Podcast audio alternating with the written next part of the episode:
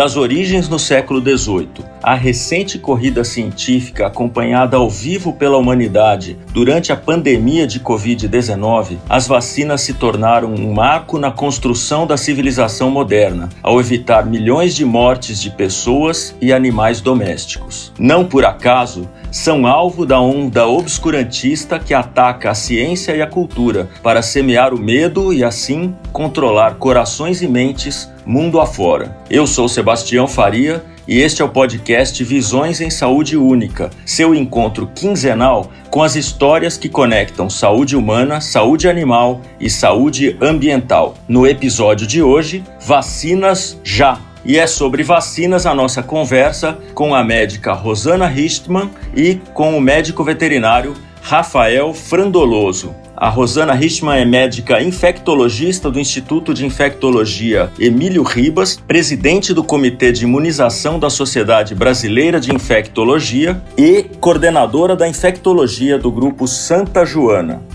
O professor Rafael Frandoloso é médico veterinário e imunologista. Realizou seu doutoramento em imunologia na Universidade de León, em Espanha, e pós-doutoramento em biologia estrutural de antígenos na Universidade de Calgary, no Canadá. É professor da Universidade de Passo Fundo e acadêmico internacional da Academia de Ciências Veterinárias de Castilha e León, na Espanha. O professor Frandoloso trabalha no desenvolvimento de vacinas contra doenças que afetam a vida animal e a vida humana. Olá, Rafael, olá, Rosana, obrigadíssimo pela presença de vocês aqui. Estou honrado com as duas feras que estão hoje aqui. Prazer estar com você, Sebastião, ao lado da companhia aí do Rafael. Sebastião, muito obrigado pelo convite e também é um prazer estar aqui com a doutora Rosana.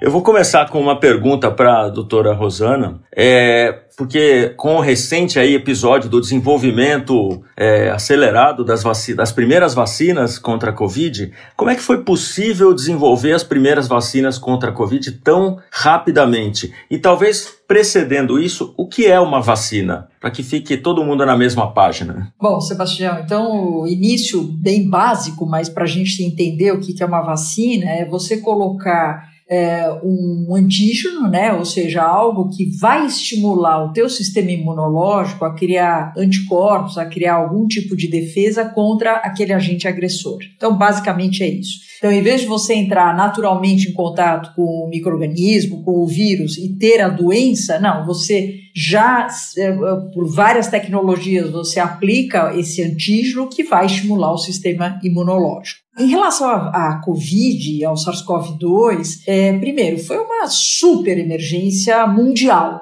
Então, a gente não tinha tempo e ficar observando aquela tragédia sanitária em 2020, que era, eu vivenciei, infelizmente, muito de perto, a morte de muitos e muitos pacientes, idosos, jovens, de to todas as formas de pacientes. Então, existia uma emergência absurda para a gente logo ter o desenvolvimento de uma vacina. Então, em vez de fazer todas as fases para desenvolver uma vacina, você faz a fase 1, encerra, faz a fase 2, encerra, e daí faz a fase 3, que é o número maior de pessoas que você vai aplicar uma vacina. O que, que foi decidido? Vamos fazer todas as fases concomitantes, mesmo correndo o risco de que se não passar na fase 1, tudo bem, eu perdi o que eu fiz na fase 2 e 3, mas eu não podia perder tempo. Segunda coisa que eu acho que é importante a gente deixar claro, que já havia em 2002, 2003, o SARS-CoV, lá na China, que já tinha causado doença. Então, já existia vacina pronta para o SARS-CoV.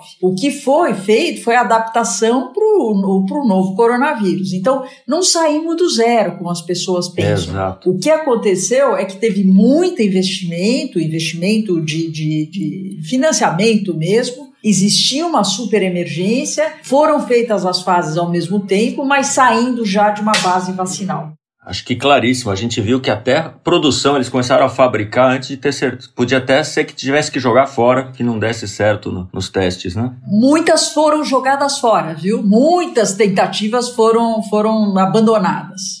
É, a pandemia também nos, nos mostrou é, a robustez da ciência global. É, nós aplicamos praticamente tudo que foi é, descoberto, é, aprimorado nos últimos 20 anos na área de imunologia, na área da vacinologia, então não se partiu do zero em nenhum, se nenhuma plataforma que foi utilizada para desenvolver vacinas contra o SARS-CoV-2 foram iniciadas do zero. Já existia na base veterinária muitas vacinas cujas plataformas são utilizadas hoje na, na área humana, que já estavam desenvolvidas é, e algumas delas já sendo aplicadas para a prevenção de doenças animais. Então, acho que é um, são vários fatores, né, além da parte dos pré-clínicos, clínico 1, 2, 3, comentados, também colaboraram para a celeridade.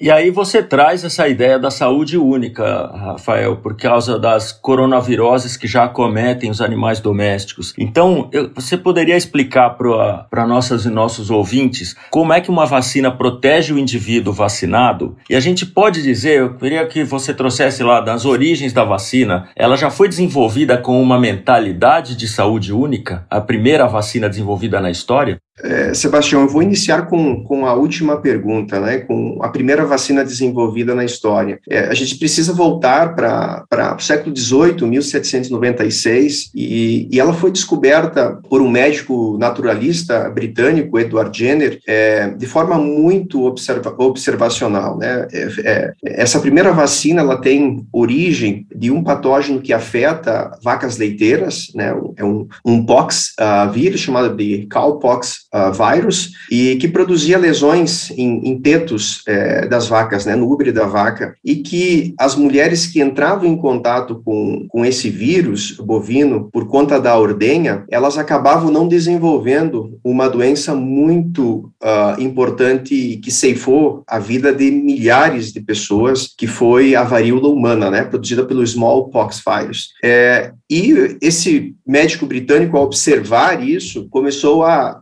hipotizar por que, que essas mulheres não desenvolviam essa doença que acometia bastante parte da população. E a partir dessa observação, ele desenhou um primeiro, acho que foi o primeiro estudo, acho não, com certeza o primeiro estudo clínico uh, de vacina, coletando o material, então, dessas pústulas bovinas, né, da, da varíola bovina, e inoculando esse conteúdo trans transdérmico em humanos e gerando um estado de proteção. Então, essas pessoas imunizadas através da pele, nesta, naquela ocasião, acabavam entrando em contato com a varíola humana e não adoecendo. Isso foi é, um marco na história, porque 183 anos depois, em 1979, a varíola humana ela é considerada erradicada do mundo. E tudo iniciou no século XVIII, a partir desse médico britânico, e que, a, por conta né, de ter a origem em vaca, nós temos o termo né, de é, vacinação, é, vacinas, e Edward Jenner é considerado o pai né, da vacinologia é, e também da imunologia. É, é, um, é um, um aspecto histórico muito importante que a gente é, conhece hoje, utiliza hoje para prevenir doenças que afetam a vida humana e a vida animal na mesma proporção. Então, quando a gente pensa em aplicação de vacinas é, para animais e animais de produção, nós temos o mesmo propósito comentado pela doutora Rosana. Desejamos, a partir desse processo, fazer com que os animais eles desenvolvam respostas imunológicas, sejam de anticorpo, sejam de base celular, antes mesmo de entrar em contato naturalmente com os patógenos. A gente sabe que, diferentemente dos humanos, os animais de produção são confinados em grandes números no mesmo local. Se falássemos numa granja de suíno, nós podemos ter dentro de uma estrutura 4 mil animais alojados juntos, com algumas divisões, é, mas a circulação de patógenos, se lá houver, é muito grande. É, e nós precisamos induzir um estado de proteção antes de que, se houver um patógeno, ele acabe causando uma doença nos animais. Então, é um processo que, na veterinária, as vacinas ela têm um, um, como objetivo evitar a doença, mas muito poucas conseguem evitar o processo de infecção. São coisas diferentes. Né? Nós podemos evitar o desenvolvimento de uma patologia pulmonar, mas o animal acaba se infectando e transmitindo o patógeno, mas transmite para outro que também está imunizado e dessa forma o outro também não desenvolve a doença. Então, é, nós utilizamos basicamente com esse propósito as vacinas em animais de produção e também animais de companhia, os PETs. Ah, perfeito. Você mencionou a varíola, que está ali na, na origem da própria ideia da vacina, que teve o Dr. Edward Jenner. E eu pergunto então para a Rosana, porque quando a gente fala de saúde única, entra também a saúde ambiental. É, qual o impacto da saúde ambiental no futuro das doenças infecciosas e das próprias vacinas, na necessidade de desenvolvimento de vacinas? Não é preciso lembrar que um dos assuntos aí do momento é a, a varíola dos macacos, que já ocorre em populações africanas há muito tempo tempo, agora, agora assustou as pessoas porque saiu do continente africano. Infelizmente, precisou acontecer isso para prestar atenção. Mas o que, que a alteração ambiental tem a ver com vacina? Sebastião, é, a alteração ambiental tem tudo a ver com a infectologia e com o nosso futuro, e lógico, a gente vai estar sempre correndo atrás de novas vacinas, exatamente à medida que a gente tem a oportunidade de ter cada vez mais o contato, as chamadas zoonoses, né, que são aquelas doenças que onde é, pelo contato mais íntimo, mais próximo do humano com os animais, a gente acaba se expondo a novos microrganismos, novos vírus, que a gente tem absolutamente zero defesa, porque eu nunca tinha entrado em contato com aquele microorganismo antes. Então, é, acaba afetando a gente, o vírus muitas vezes ele pode se adaptar ao humano e daí sim causar doença, e pior que isso, a gente pode inclusive começar a transmitir de humano para humano, né? Vamos pegar o exemplo aí da monkeypox que você acabou de falar. Eu não gosto muito do termo de varíola do macaco, porque o macaco, coitado, ele é vítima tanto quanto a gente, não é ele que transmite. Então a gente acabou acabou deixando o nome de monkeypox, que é o nome mais oficial. Mas só para pegar esse exemplo, então a princípio a transmissão era de roedores, que esses sim são os transmissores dessa, desse vírus é, similar aí ao da varíola, para o macaco e para o humano pelo contato. Então, a partir do momento que existe a transmissão entre os humanos, isso pode, obviamente, gerar epidemias, pandemias e assim vai. Isso aconteceu com a gripe suína na época do H1N1, que foi exatamente uma, uma adaptação do vírus da influenza de um vírus lá que passou pelo, pelo, pelo porco, causando essa, essa adaptação para nós. E nós temos, quanto mais a gente mexer no ambiente, daí eu venho agora para as arboviroses, né, que são aquelas, aqueles vírus que são transmitidos através de artrópodes, e daí vem dengue, zika, chikungunya, febre amarela, tem uma série de arboviroses que a gente está sempre correndo atrás, porque você tem duas opções, Sebastião. Ou você controla o vetor, né? Então, quanto mais a gente mexe na natureza, mais tem enchente, acúmulo de água, etc., mais vetor eu vou ter, que são os mosquitos, no caso da dengue e o Aedes aegypti. Ou eu combato o vetor, o que é muito difícil, mas muito difícil, porque você precisa evitar toda essa alteração de, de climática, inclusive, a cada grau a mais que a gente tem de temperatura anual, favorece o maior número de mosquitos. Então, é muito difícil a gente ter esse equilíbrio. Ou a gente cria vacinas contra essas doenças todas. Então eu vejo, de um lado, o futuro de a gente cada vez mais estar tá necessitando de novas e melhores vacinas, e de outro lado, a gente tem uma consciência ambiental exatamente para evitar que esse tipo de, de, de zoonoses, de outras doenças, progridam cada vez mais. Você falou sobre novas e melhores vacinas. Eu que pergunto para o Rafael sobre as, as perspectivas das vacinas em veterinária. A gente sabe que hoje se vacina o embrião dentro do ovo, se vacina a vaca gestante, se vacina peixe, se vacina suíno sem agulha. O que, que vem por aí? O que, que, que é o estado? Qual é o estado da arte da vacinação na, na medicina veterinária hoje? É, Sebastião, nós temos uh, várias plataformas de entrega de antígenos uh, disponíveis na medicina medicina veterinária. E são comuns também na, na medicina humana, não, não se tem nada de diferente com relação às aves, né? Que nós temos tecnologias, vacinar um ovo com 19 dias para que o, o pintinho é, desenvolva a resposta imunológica e consiga mitigar é, processos de doenças virais é, durante a sua fase de desenvolvimento, né? Que ela é, é super rápida, né? Uma ave se desenvolve super rápido. É, também temos tecnologias para vacinar peixes. Né? Peixes é, são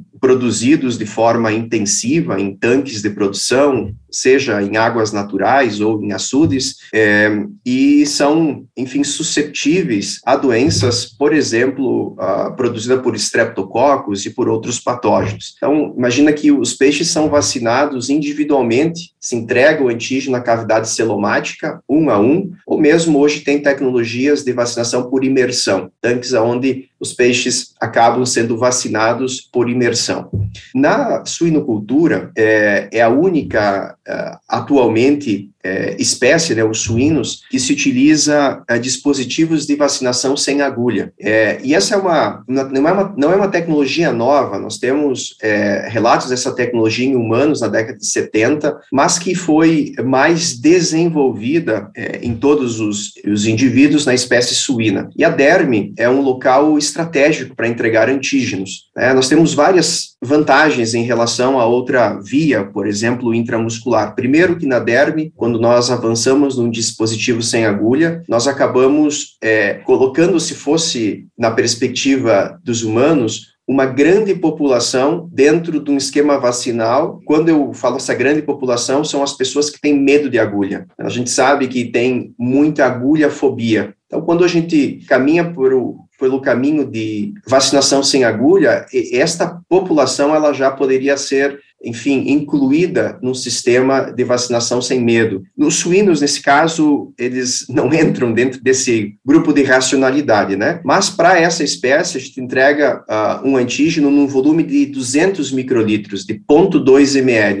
Então, uma quantidade muito pequena, o antígeno entra dentro da derme e a derme é o local no nosso organismo e dos suínos aonde nós temos a maior concentração de células dendríticas. E são células dendríticas capazes de iniciar o processo de captação, de processamento de antígeno e logo dentro dos gânglios essas células farão a apresentação de antígenos, por exemplo, para os linfócitos T helper. É, então, é uma estratégia muito interessante e nós temos já há muitos anos vários cases de sucesso, indução de resposta imune funcional, mitigação de doenças, por exemplo, contra a circovirose suína, contra a micoplasmose suína, que são uh, doenças produzidas por um vírus, o primeiro, e por uma bactéria, o segundo. Então, nós temos tecnologias interessantíssimas. Aonde nós estamos caminhando hoje, Sebastião, é dando um passo a mais em termos de proteção, desenvolvendo vacinas inteligentes para que, além de mitigar uma doença clínica,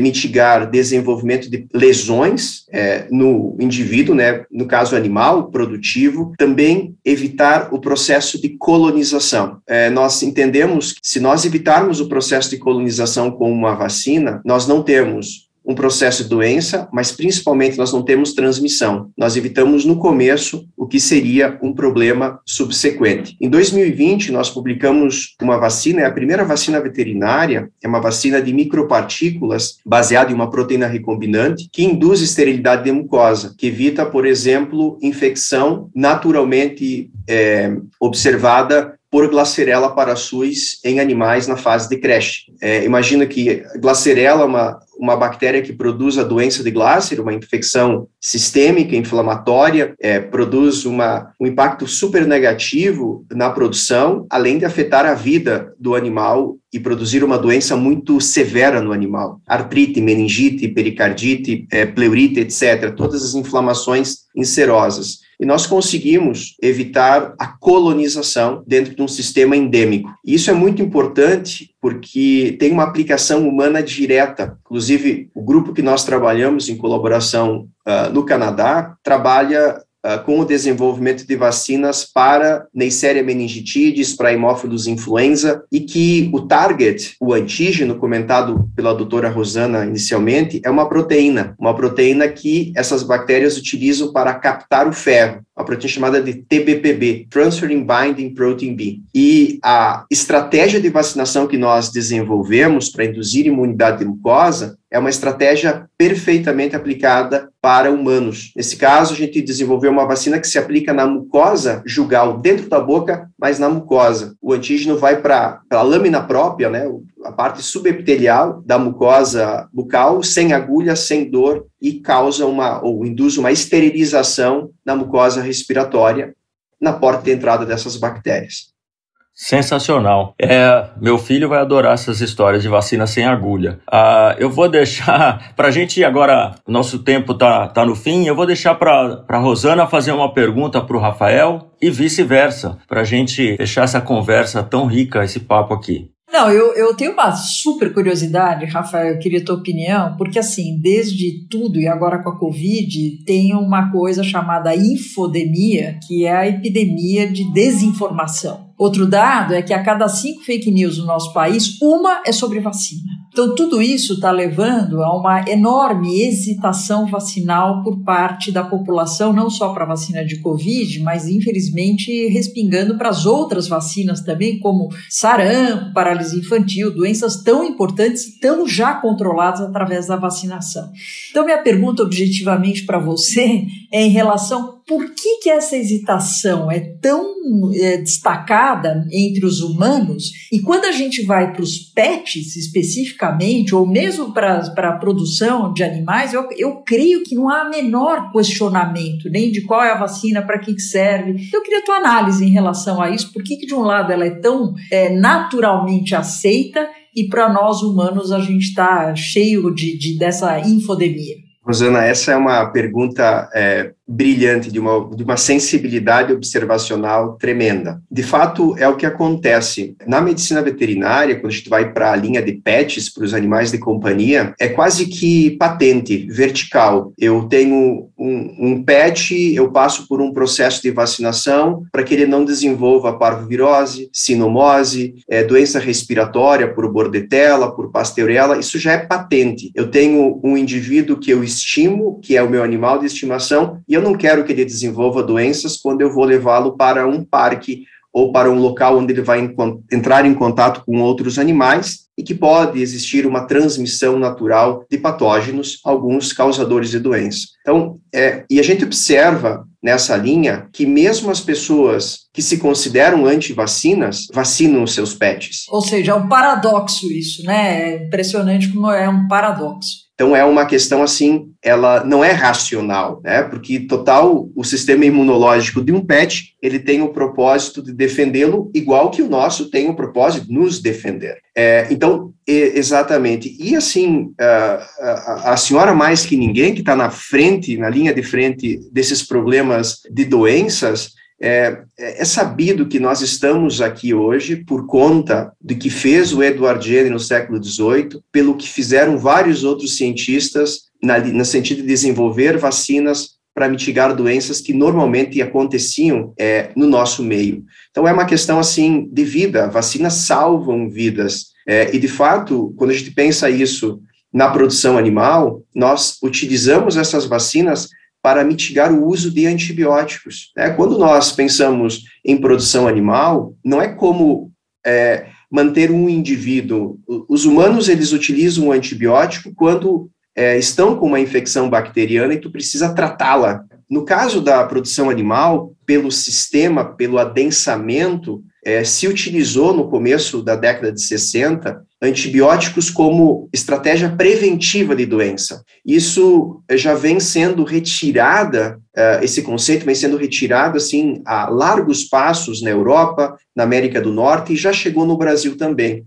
Nós estamos retirando é, moléculas utilizadas como profilaxia ou metafilaxia ou como promotores de crescimento dentro do sistema de produção. Para retirar essas moléculas, nós precisamos vacinar os animais nós precisamos induzir, induzir um estado de proteção vacinal para que essas moléculas não precisam ser utilizadas no sistema de produção. Então, eu, é uma dicotomia tremenda, né? Eu não quero, mas eu quero para o meu pet. Então, não é racional. Ah, nem um pouco. E, Rafael, sua pergunta para a Rosana?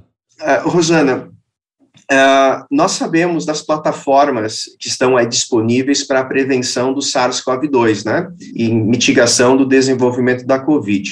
É, Dentro desse pacote de plataformas, é, quais são as perspectivas futuras para as novas vacinas contra o SARS-CoV-2? Olha, Rafael, isso é um baita desafio, né? A gente tem visto e tem aprendido e levado um monte de rasteiras, entre aspas, aí desse vírus, porque eu acho que ninguém jamais imaginaria que esse vírus teria tremenda capacidade de mutação num tempo tão rápido e tão expressivo. Então, a cada, sei lá, dois, três meses, a gente tem uma nova variante dominante. Ela começa lá, olha, 25% da população está com a BA4. Em duas semanas já está 75%, 100% da população com essa nova subvariante. Então, a rapidez deste vírus e o potencial desse vírus em termos de transmissão é muito expressivo. Então, pegando o que você falou lá atrás na saúde animal, a gente tem vacinas hoje para Covid que são específicas e são boas para evitar quadros graves e mortes,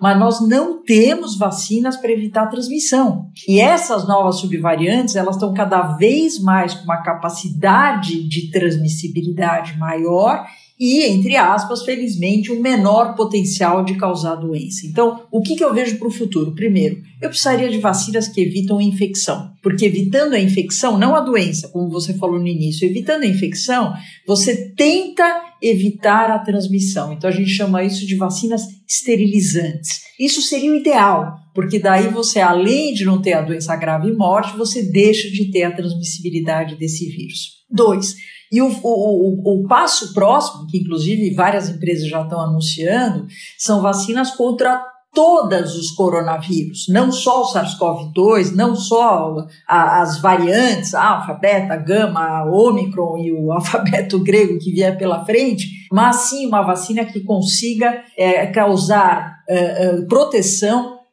pan-coronavírus. Esse seria o ideal, esse seria o próximo passo, porque senão a gente vai ficar a cada seis meses tendo que atualizar a nossa vacina de acordo com a nova subvariante e não há sistema público de, de saúde que consiga fazer isso na população. A população fica mais hesitante ainda, falando, mas peraí, vocês querem que eu me vacine a cada seis meses porque vocês estão, estão é, é, atualizando as suas vacinas? Então, eu diria para você que as novas tecnologias, seja com vacinas proteicas, com nanopartículas, mas o futuro é exatamente esse que eu estou te falando. E a gente aguarda ansio, ansiosamente esse futuro que já, já começou a acontecer. Acho que hoje toda a humanidade tem olhos para isso e vimos aqui dois depoimentos com várias histórias aqui de, da ciência a serviço do bem comum, a serviço da saúde. E eu acho que todo mundo pode perceber aqui nas falas do Rafael e da Rosana que a ciência é movida também por paixão, por paixão pela humanidade. Foi o que moveu todos os pesquisadores que desenvolveram vacinas para proteger a humanidade e a gente é com informação científica de qualidade que a gente vai combater a infodemia, né, Rosana? Nós teremos um episódio, está previsto nessa temporada ainda sobre exatamente sobre divulgação científica e combate às notícias falsas, as mentiras que matam. Vamos seguir aqui contando com vocês, com o trabalho de vocês diário para fazer frente as infecções que vão, aumentar com as mudanças climáticas. Então, só posso agradecer a, ao brilho e a paixão de vocês aqui pela ciência e pela humanidade. Muito obrigado a todos e todas. Aguardo vocês no próximo episódio do Visões em Saúde Única.